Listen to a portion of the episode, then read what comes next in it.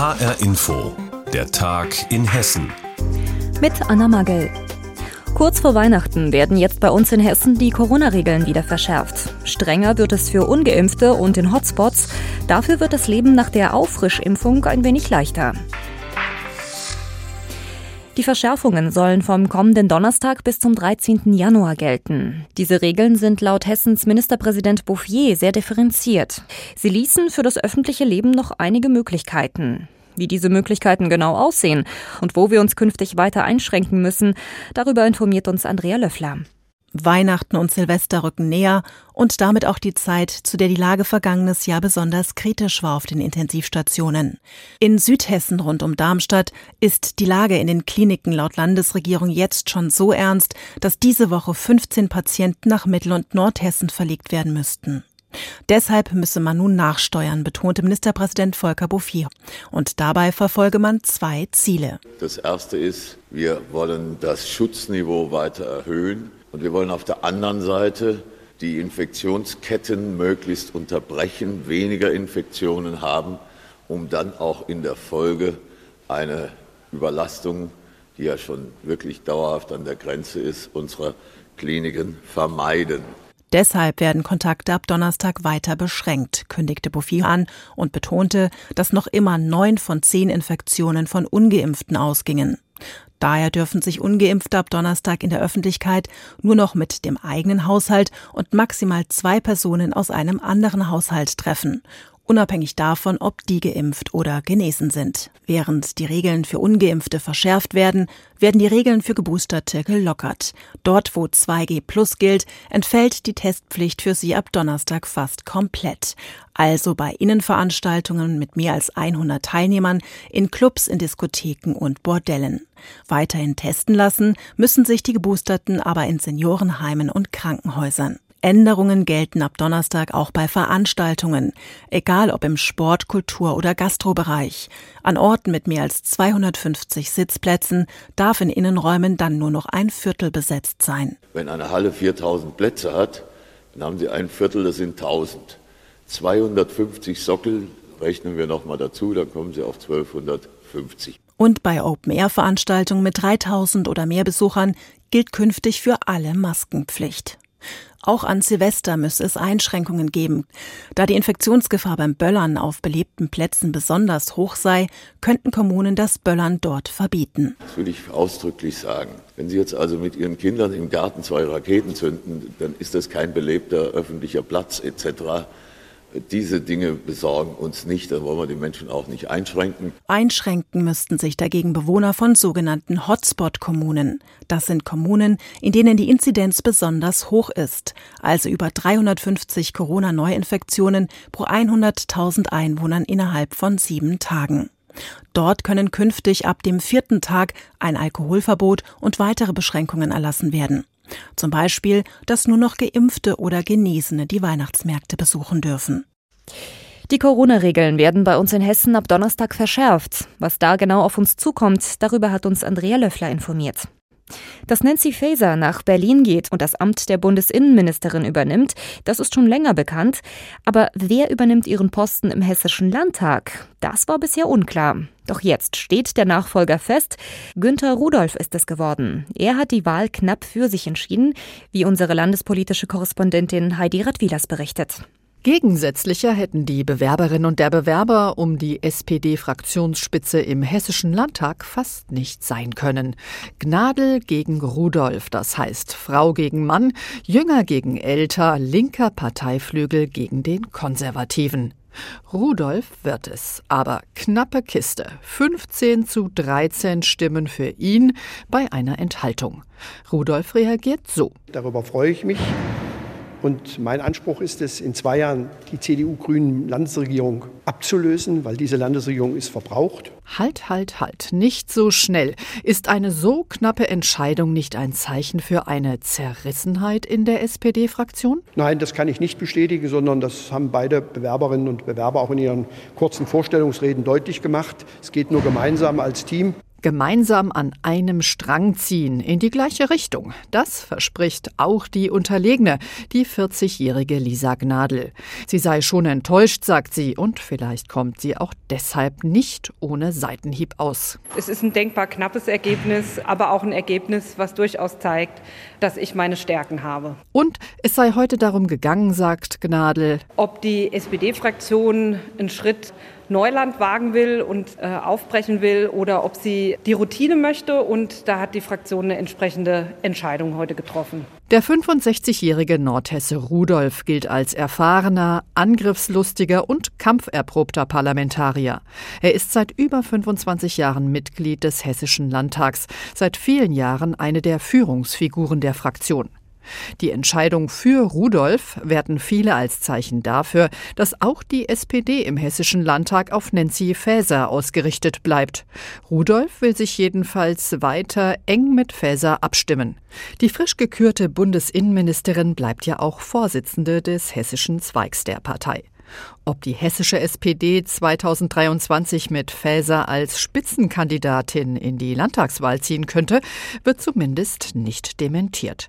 SPD-Generalsekretär Christoph Degen sagt, Na, dass da eigentlich erstmal nichts gegenspricht, sieht man ja auch an der Vergangenheit. Es gab ja mehrere CDU-Bundesminister, die immer wieder auch als Ministerpräsident in Hessen kandidiert haben. Deswegen spricht da formal nichts dagegen und ich würde da aktuell nichts ausschließen.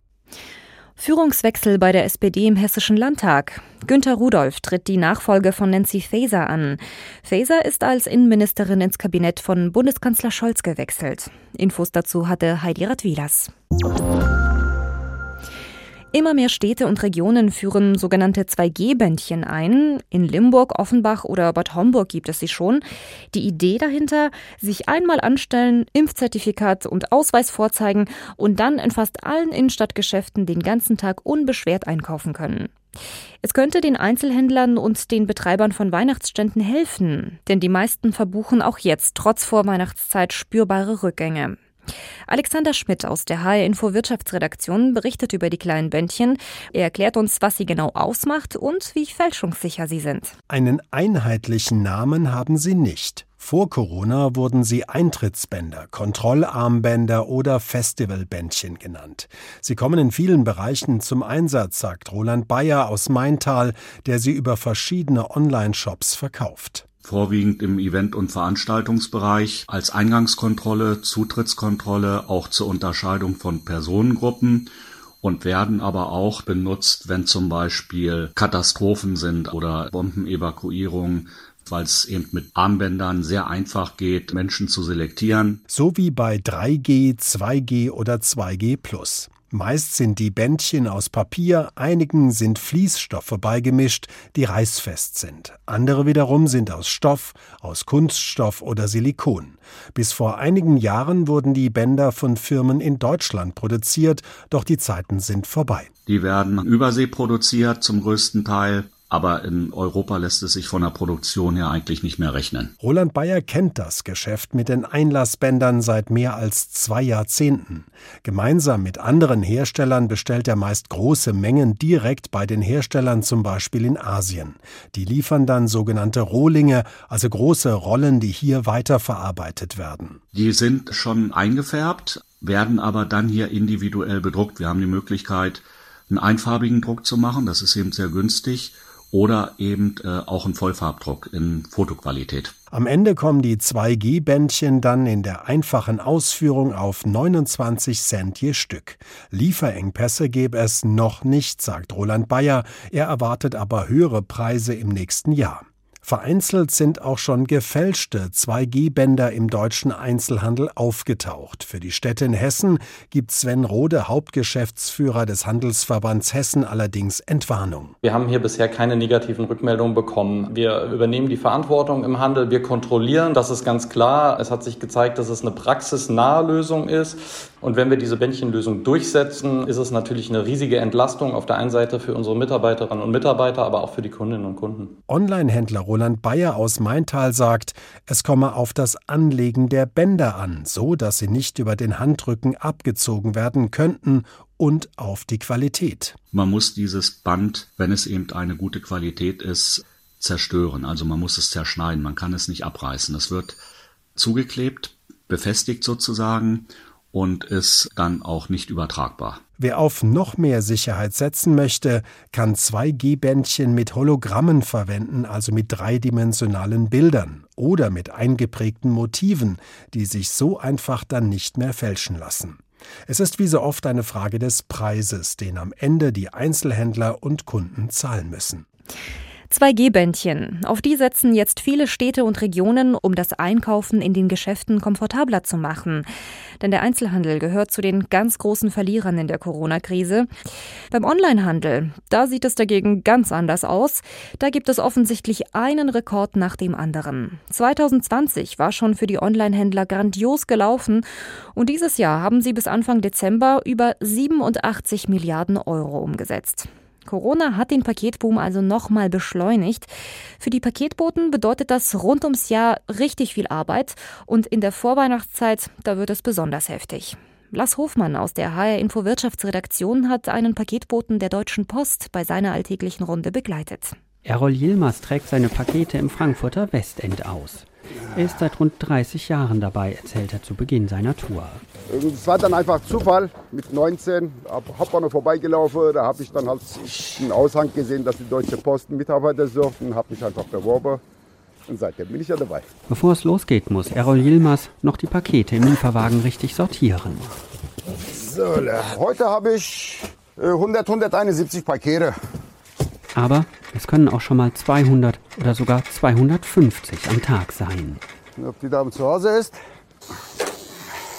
Guten Morgen. Immer wieder Pakete aus dem Wagen holen, auf die Sackkarre laden, zu den Kunden laufen. So, ab nach nächster Kunde, ne?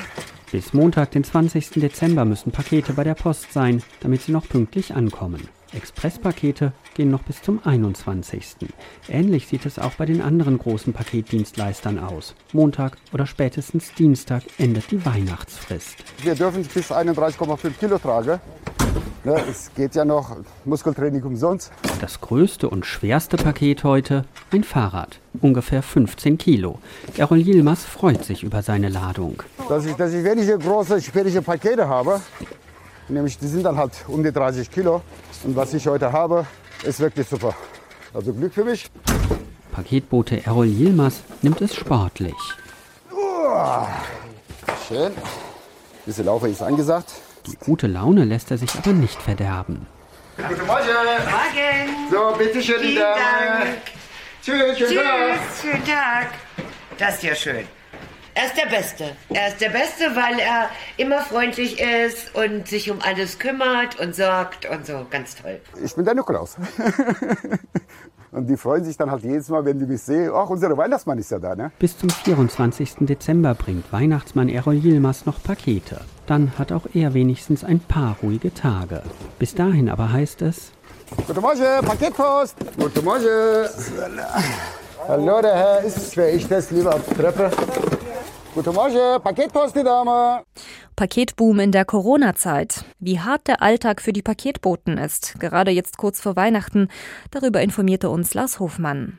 Und das war der Tag in Hessen mit Anna Magel. Die Sendung gibt es auch als Podcast auf hrinforadio.de.